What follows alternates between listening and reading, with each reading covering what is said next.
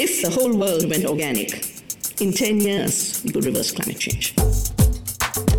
Bienvenue sur Radio Recyclerie, le podcast des idées, des débats et des écologies, à écouter en accès libre sur larecyclerie.com. À l'occasion du Polar Festival, nous parlons storytelling et action directe avec le réalisateur Benedict Erlinson. Benedict Erlinson, bonjour. Bonjour. Hello. Hello. Merci beaucoup de nous accorder cet entretien depuis l'Islande. De rien. Merci de nous apporter votre regard nordique et votre regard de cinéaste sur l'écologie. En 2018 est sorti Woman at War, un très beau film qui dévoile le combat écologiste d'une cinquantenaire contre l'industrie de l'aluminium qui défigure l'Islande.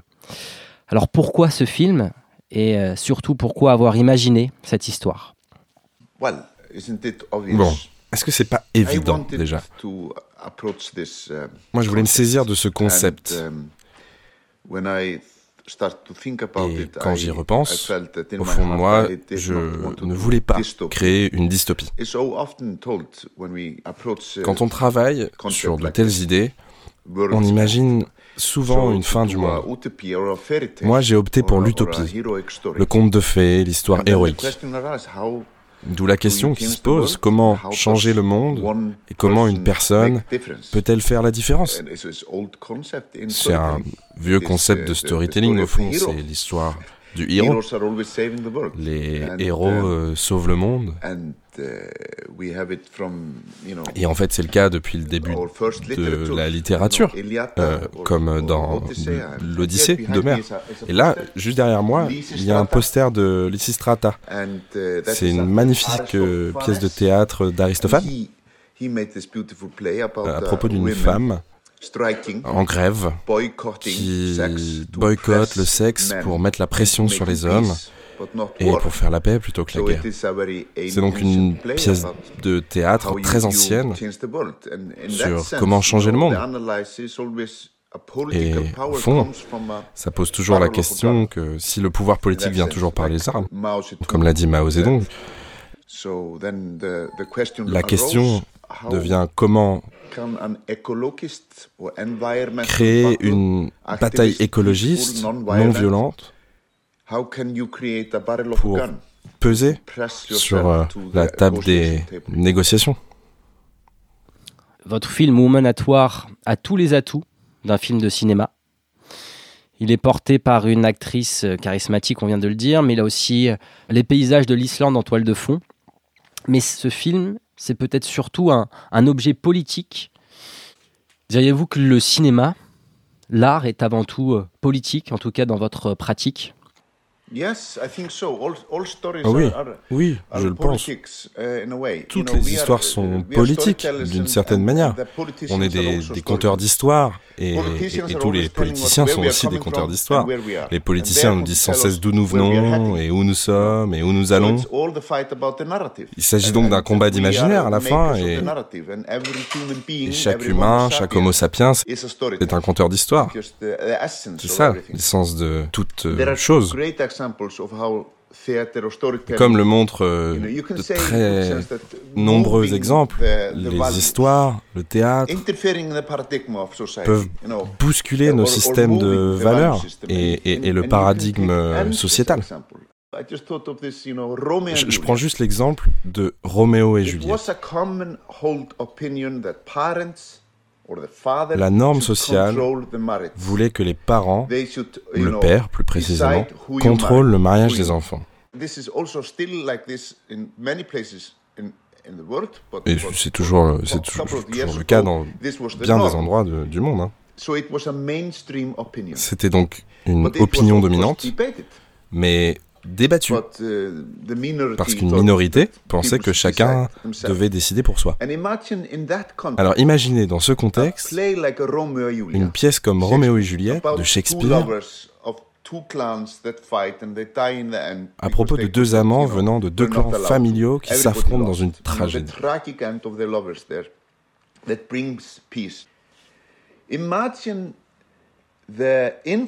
Imaginez l'influence de cette histoire dans notre culture concernant notre euh, perception du bien et du mal.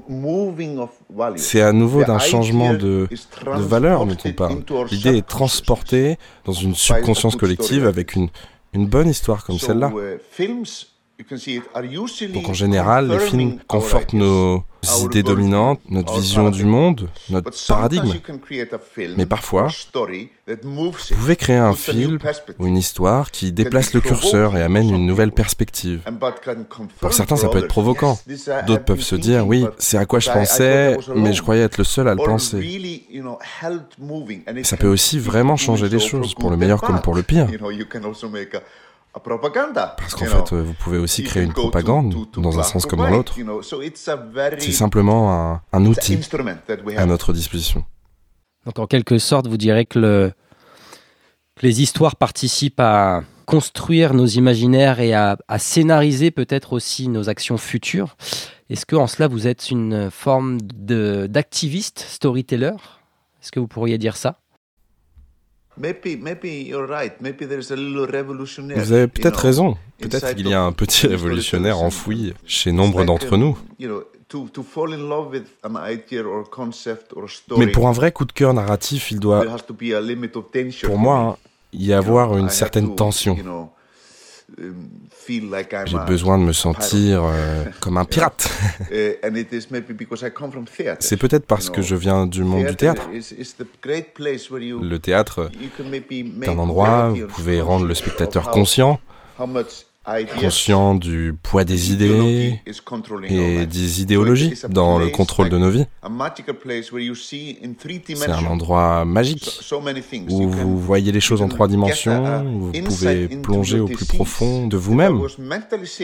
Si j'étais un malade mental, avec des voix dans ma tête, et, que d'un coup je deviens conscient de ces voix, alors je, je pourrais me dire, Ah, ah, ce sont que des idées, c'est ça ma maladie. C'est ma maladie mentale qui me parle. De cette manière, vous avez des chances de survivre, évidemment, car vous êtes conscient de votre maladie. Et le théâtre et les films sont parfois le lieu des expériences où nous, les êtres humains, pouvons soudainement être conscients de ces voix dans nos têtes, que sont les idées et les idéologies. Est-ce que vous avez retrouvé cette euh, puissance du pouvoir de, de la prise de conscience à travers le cinéma? Yes, I, I think, you know, Oui, my father was a Marxist. vous savez, mon père, mon père était And he marxiste. said theater Il disait, is le the- is a théâtre est une église pour prier le marxisme. Donc, Dans un sens, sense, you know, yes, it is, le théâtre est, une église et le cinéma est une église. On est des pasteurs. Old Parfois, on répète euh, les anciennes histoires et parfois, on a des pasteurs éclairés et éclairants. Ce sont des lieux pour penser, même si le plus souvent, ce sont aussi des produits euh, pour le passe-temps. Et aujourd'hui, aujourd'hui, c'est le divertissement qui est devenu la nouvelle église. On est des êtres cognitifs, des êtres cognitifs très dangereux, avec des idées ideas, magnifiques ou des idées très mauvaises qui peuvent totalement changer notre société. On va revenir sur votre film Womanatoire et euh, la dimension vraiment d'activiste qui est euh, déployée tout le long de ce film. L'activisme, le sabotage est souvent considéré, ou même est considéré par les personnes aux manettes comme euh, de la violence, voire de l'écoterrorisme. S'agit-il d'un abus de langage, selon vous Yeah, yeah, it's, it's very classical, you Oui, c'est très classique. Vous savez, la, résistance en Europe, pendant la Seconde Guerre mondiale, était considérée comme terroriste, même pour ceux qui, ne se concentraient que sur le sabotage, sans même euh, tuer. Um, Et même course, Nelson Mandela a été appelé terroriste. Et il a malgré tout to euh, traversé le pays pour agir. Gandhi, aussi a probablement subi ces accusations. c'est aussi une guerre de mots, euh, une guerre de l'information, Euh, une guerre pour raconter l'histoire du monde, comme ça se passe actuellement. Women at War n'est pas sorti dans les cinémas en Russie because in that film we stated Parce que dans the mon film, la petite fille était orpheline à cause de la guerre en Ukraine. in Ukraine. And because that was set in the film, it could not be distributed in, in Russia. So this is, you know, This is very classical. It has always been like this. Ça a toujours été ainsi pour la bataille des idées. But what, what was the question? Um, Qu- Quelle était la question déjà? Yes, and, and this Oui. is very important. Et ça, c'est important pour moi. Je pense que les mouvements écologistes, comme. Extinction Rebellion, doivent aller dans ce sens. On doit, en quelque sorte, prendre les armes sans tuer les gens. On doit trouver notre soulèvement et lever le poing face à la machine économique. now it's the only- only way. C'est pour moi la seule et unique façon de remporter le combat parce que la bataille morale est insuffisante. Il faut remuer vents et marées avec force. Regardez comme Gandhi a détruit l'Empire britannique. C'était du sabotage économique. C'était du boycott, c'était des grèves. Regardez la manière dont on a bâti une société du bien-être en Europe après les guerres, grâce au soulèvement des syndicats et aux grèves. Et ainsi de suite. Et aujourd'hui, on fait face à une extinction de masse avec cette stupide machine économique bien huilée. Donc on doit s'opposer directement à cette machine et l'enrayer d'une manière ou d'une autre avec toute notre imagination. Know, les grèves uh. Et les boycotts very sont, hard also to sont efficaces. Bien que difficiles à organiser. And I think we Mais should je go further. pense qu'on doit aller plus loin. Je pense qu'on doit rendre les destructeurs célèbres. Tous les actionnaires des multinationales, en achetant les publicités et en les affichant euh, dans le New York Times en tant que celles et ceux qui tuent notre planète. Il faudrait les afficher oh, avec leurs photos et leurs noms. Bon, j'irai pas jusque donner leur adresse, mais l'idée c'est de rendre complètement has-been le fait d'avoir une action dans an une compagnie pétrolière ou une firme destructrice. Plus personne ne devrait vouloir pouvoir être associé à ça par peur d'être publiquement pointé this du is- doigt. I think this is, Je pense que ce sont les, les seules we have no manières d'agir euh, aujourd'hui et on doit agir tout de suite. Peut-être que vous connaissez Paul Watson, le fondateur de Sea Shepherd, qui lui définit ses actions en mer comme des actions de non-violence agressive. Aggressive non-violence. Est-ce que ça vous parle ce terme? Je suis pas un spécialiste de uh, l'action uh, de, de, de Sea Shepherd exactement, mais je sais But I pas forcément toujours jusqu'où ils sont allés. Mais, oui, il a raison, ils sont violent non-violents. Ils exercent une forme de violence contre les biens, contre la propriété, en rendant certains produits chers, mais ils prennent bien soin de ne blesser personne. Ils, ils ont coulé, trois bateaux dans le port de, de Reykjavik quand j'étais adolescent. Ça m'a inspiré. Je me suis engagé dans des actions pour l'antenne islandaise de Sea- Shepherd, avec qui j'ai pris- j'ai pris les voiles uh, quand j'avais 18 18 years ans. Et je faisais partie de ce mouvement. here in Iceland, À l'époque, euh. En Islande, on était très minoritaire à nous opposer à la chasse à la baleine. Et aujourd'hui, êtes-vous encore euh, vous-même un activiste? Ou avez-vous vraiment endossé ce rôle d'artiste pour sensibiliser uniquement? Oui. Est-ce que je fais Ce que je dis ou est-ce que je parle seulement? Moi, je suis un lâche. Je suis propriétaire, j'ai des enfants. uh, C'est pourquoi je ne joue as- pas as le même rôle que l'héroïne de mon film. She is more courageous. Elle est plus courageuse. Uh, Alors que je me, je je cache derrière le masque de l'artiste ou du, conteur d'histoire. Je tente euh, en quelque sorte d'influencer les autres pour qu'ils uh, fassent le job à ma place. Mais, mon militantisme consiste aussi à être une part de la solution plutôt que du problème. J'essaye d'influencer l'industrie du cinéma en travaillant dur pour que les, festivals a- a- adoptent de bonnes pratiques, euh, plantent des arbres, euh, afin que l'industrie cinématographique ne, ne pas que des parleurs, mais aussi des faiseurs qui, diminuent concrètement leur empreinte carbone. Je pense que si vous voyagez, vous devez planter des arbres, par exemple. Et je suis vraiment obsédé par les arbres. Parce que les arbres sont des aspirateurs naturels de CO2. And, and it has some, somewhere been said that we can Il a été montré qu'une des meilleures solutions naturelles consistait à planter une forêt de la taille de l'Australie. And that is a lot of space. Ça fait beaucoup d'espace. you can find everywhere in the Mais world, cet espace est disponible And I live in un peu partout dans le monde. where there's 1% of- of Je the vis dans un pays où seulement The rest 1% is- is a du territoire est occupé par la forêt. Le reste, c'est un désert. Il y a donc ici tout l'espace pour une forêt et pour créer plus de vie en Islande. Alors je plante beaucoup d'arbres. So this is a principle, I think, this is one of the solutions. Voilà une des solutions. many solutions. On a besoin And- de nombreuses solutions. This, this is my activism Mais today. ça, c'est mon engagement aujourd'hui. Voilà 50 ans que le rapport Meadows sur les limites de la croissance, les limites à la croissance, a été publié. Comment appelleriez-vous la situation que nous vivons aujourd'hui? Est-ce qu'il faut plutôt la nommer crise écologique, urgence écologique ou aller jusqu'à la nommer effondrement écologique I hope J'espère we are- we are in qu'on est ecological seulement dans une urgence Maybe, you écologique. know, we have entered Mais into peut-être sommes-nous déjà rentrés dans l'effondrement et qu'il ne nous reste qu'à nous préparer à, uh, à gérer. of course, my, my friends that are ecologists say that it's, it's too Certains late. amis me disent qu'il est déjà trop tard. C'est intéressant de revenir sur les rapports qui avaient anticipé la vitesse du délitement écologique. En fait, les the scénarios les plus pessimistes sont aujourd'hui les plus proches de la situation. But you know, one of the impulses for, for making this story and this film Mais vous savez, ce qui m'a amené à créer cette histoire et ce film, c'est une conversation que j'ai me, après euh, "Okay, la we COP21 à Paris. Un des amis m'a dit, ok, on va vers les plus 3 à plus We are 4 degrés. Alors on se met d'accord pour aller vers les plus 2 will be a degrés.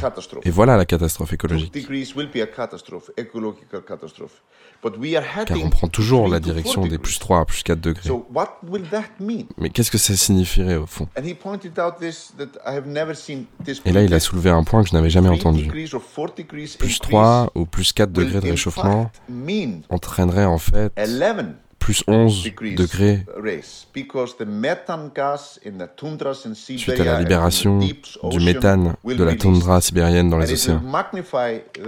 Les effets vont être ainsi amplifiés. talking about na- 11 degrees On parle donc bien de plus raise 11 of average degrés de réchauffement global moyen si on atteint les plus 3 ou plus 4 degrés. And what will 11 Mais du coup, que signifieraient ces plus He 11 said degrés? Et là, il m'a répondu. 97% extinction Ça signifierait l'extinction de life 97% de la biomasse terrestre. Je me dis, ok, waouh, euh, 97% death. 97% de la biomasse éliminée de cette terre, c'est effrayant. Et, et- et ça m'a énormément alerté. And nobody dared to, to talk about this in public. Parce que personne n'osait parler de ce sujet en public. En tant qu'écologiste, Vous ne seriez pas invité avec uh, vos perspectives funestes pour l'avenir. Aucun participant ne voulait être vu comme un collapsologue. Et en off, ils disaient tous la même chose à propos de la catastrophe en cours. Et de mon côté, je me suis dit, ok, Faut que je fasse un film d'action, un blockbuster mainstream pour faire bouger les lignes. I, I would say we are on the, uh, Mais oui, je dirais que notre monde est- en état de catastrophe et Peut-être qu'on a déjà dépassé l'urgence. Et quelle est la place de l'écologie dans la culture islandaise? Est-ce que les Islandais ont conscience de cette catastrophe en cours? No, they are, they are both aware and not aware. Oui et You non. know, we have this great paradox En Islande, on utilise la you thermoélectricité ou- you l'hydroélectricité. So houses chauffer nos maisons. With, with hydropower or thermal power, but we have Mais en parallèle, on a vendu beaucoup de cette électricité aux entreprises de l'aluminium, qui représentent une grande industrie. chez nous. So we are On est les plus grands dégazeurs de CO2 de la planète par habitant, nous les Islandais. carbon farting, you know, nation in world per capita. You know, we are 360,000. On est 360 And if you millions compare it with our, Et on a ce- our farting of carbon, you ce know, record par personne en matière d'émissions carbone. So, you know, we are, we are living like there were 26 Pour satisfaire notre mode de vie, on fait comme s'il existait 26 planètes. So it is just a window. C'est donc une écologie de façade ici en Islande. Bien sûr, vous pouvez ajuster le calcul et dire ok, cette grande industrie ne rentre pas en compte dans notre système.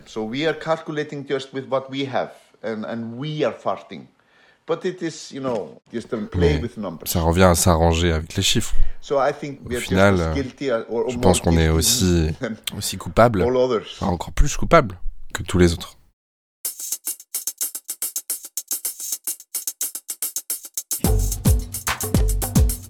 Au-delà de, de vos réalisations, avez-vous d'autres euh, films ou des livres à nous conseiller sur l'écologie?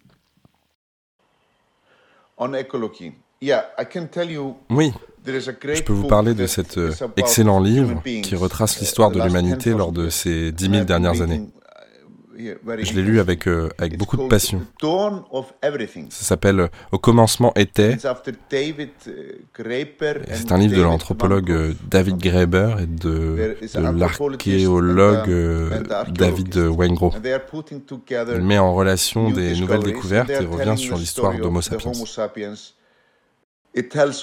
Ça nous apprend beaucoup sur euh, le genre de créature que nous sommes, et sur comment les, les idées peuvent façonner les sociétés, sur à quel point on est conscient politiquement et à quel point on peut faire absolument tout to ce qu'on veut. On peut créer la société, la, la constitution, selon notre euh, volonté. Nous ne sommes pas les victimes de la technologie, ou plus largement de la nature. Nous sommes des êtres cognitifs. Et à, times et à de nombreuses reprises dans l'histoire, on a, on a réagi, on a changé de direction par les idées et par la morale. C'est donc très encourageant. La ritournelle euh, qui nous présente aujourd'hui comme des victimes irrémédiablement de quelque chose, la technologie est fausse. L'histoire nous dit le contraire et on doit y croire. Dernière question. Comment imaginez-vous le monde dans 20 ans, dans une perspective plutôt utopiste? Oui, je vais vous dire, on sera tellement solved our ecological empêtré problems, you dans les problèmes écologiques. Of course, there will be some places in America, in que certaines personnes en Amérique, au Texas, deviendront des réfugiés climatiques. uh, them Alors on, les déplacera à Mourmansk, en Russie, pour une But opération there will spéciale de be, sécurité. uh, On aura changé nos modes de vie. Ce sera honteux d'être un bisounours qui dégaze du- carbone. À la place, il y aura beaucoup d'amour, de l'amour gratuit, beaucoup de musique et de poésie. Il y aura de l'amour et il n'y aura pas de guerre. Bénédicte Allinson, un grand merci pour ces précieuses minutes et à bientôt sur les écrans comme sur le, le front de l'écologie. Thank you. If the whole world went organic, in 10 years, we could reverse climate change. Toutes nos émissions sont disponibles en podcast sur larecyclerie.com. Oui, mais est-ce que si moi je fais un truc tout seul, ça sert à quelque chose?